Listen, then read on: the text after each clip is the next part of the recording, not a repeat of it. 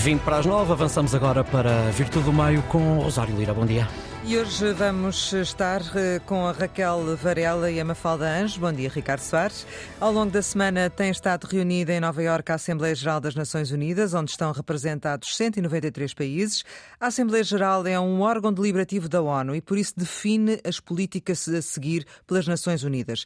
Nesta sessão anual, onde muitos chefes de governo e de Estado participam e discursam, como aconteceu com o presidente português, dos cinco membros permanentes que integram o Conselho de Segurança, Estados Unidos, China, França, Reino Unido e Rússia, apenas os Estados Unidos se fizeram representar ao mais alto nível, através do presidente Joe Biden. O absurdo é que no Conselho de Segurança, o órgão que é responsável pela manutenção da paz e segurança internacionais, tem como membro permanente a Rússia, que invadiu a Ucrânia. Como há direito de veto, neste momento o Conselho está paralisado.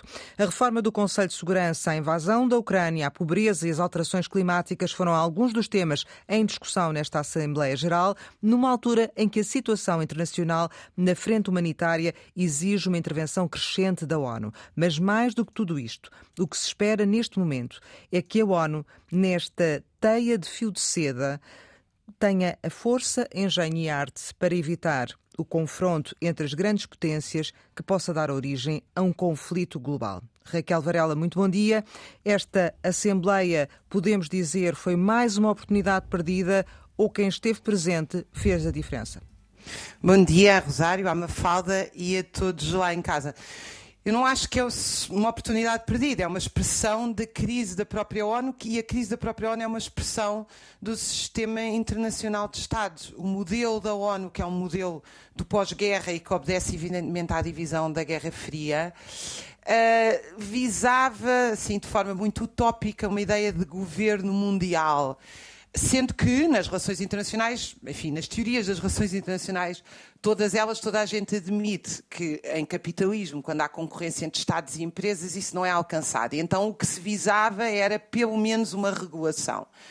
A verdade é que isso não aconteceu. A expressão das relações internacionais, desde o final da Segunda Guerra Mundial, do início da Guerra da Coreia, ah, na altura pelos Estados Unidos, até agora, a invasão da Rússia e o envolvimento cada vez mais determinante da NATO em obstaculizar qualquer processo de paz e a Rússia em continuar a guerra, é a guerra. Ou seja, a expressão das relações internacionais não é um modelo de governo mundial, é a guerra. E eu acho que é isso que ficou plasmado na ONU, a total incapacidade de conseguir a paz e evitar a guerra. Mafalda Anjos, partilhas desta opinião? Bom dia, bom dia às duas. Eu acho que usaste uma expressão muito interessante no início, uma teia de fio de seda. O que nós temos assistido por estes dias é a ONU duramente confrontada com a sua fragilidade existencial. E eu acho que houve um momento um, que foi muito exemplificativo disso, um momento de sinceridade desconcertante, quando o António Guterres, secretário-geral da ONU, numa entrevista à Cristiana Amanpour, uma jornalista muito célebre da CNN Internacional, disse: Eu não tenho poder nenhum nem sobre as decisões, nem sobre o financiamento, tenho apenas o poder da palavra. E, e, e, aqui nestas palavras fica resumido o que é realmente a força e a fraqueza da ONU. Eh, que é, como a Raquel explicou, esta organização fundada depois da Segunda Guerra Mundial com este objetivo de mediar conflitos, de evitar novas guerras, mas que falhou muitas vezes nesse objetivo eh, primordial.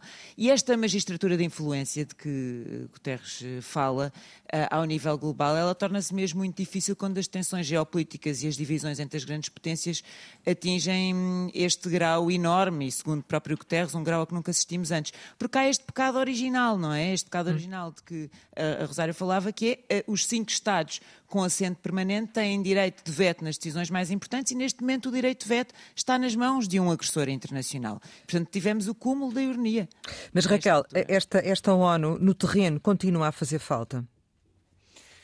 Quer dizer, eu acho que faz falta a paz, evidentemente. Agora, uh, e penso que, enfim, todos acordamos nisso. A questão fundamental aqui é porque é que há guerra e porque é que não há paz. Eu lembro, por exemplo, um elefante na sala, uh, na discussão em cima da mesa, é a questão das dívidas públicas. Neste momento, com a subida das taxas de juros, que de facto o que faz é remunerar acionistas de bancos nos países ocidentais, mais de 50 países no mundo estão, a única forma de se financiar junto de financiadores internacionais, especuladores, de facto, para mim é isso que são, é pagar taxas que vão de 9% a 15%. Quer dizer, isto é completamente insustentável para um país rico, quanto mais para um país pobre. E, portanto, nós temos, de facto, nas relações internacionais, o que nós temos é uma estrutura de impérios uh, que, que regularmente chegam a vias de facto em termos de barbárie e de guerra e que uh, não, não, não, se enfrenta à questão fundamental, que é a questão da brutal desigualdade de rendimentos e a concorrência. E, portanto, nós temos uma situação de barbárie absoluta. É evidentemente que faz falta paz, mas como? Mafalda, como? George Orwell tinha uma frase ótima sobre isso. Ele dizia que a melhor maneira, ou a maneira mais rápida de acabar com uma guerra é perdê-la. A questão é à custa de quantas vidas e da destruição de quantos valores e princípios fundamentais, não é? Eu acho que é sempre muito interessante ter um idealista utópico na mesa para falar da paz. Uh, lembro-me, obviamente, do papel que Lula da Silva tem desempenhado nos últimos meses, que eu acho que tem sido um, um triste e um desconcertante papel, uh, porque tem sido qualquer coisa, um misto entre grilo falante e Miss Universo, não é? Uh, é óbvio, todos queremos a paz, mas a paz não pode ser a qualquer custo. Não podemos preferir uma paz injusta a uma guerra justa.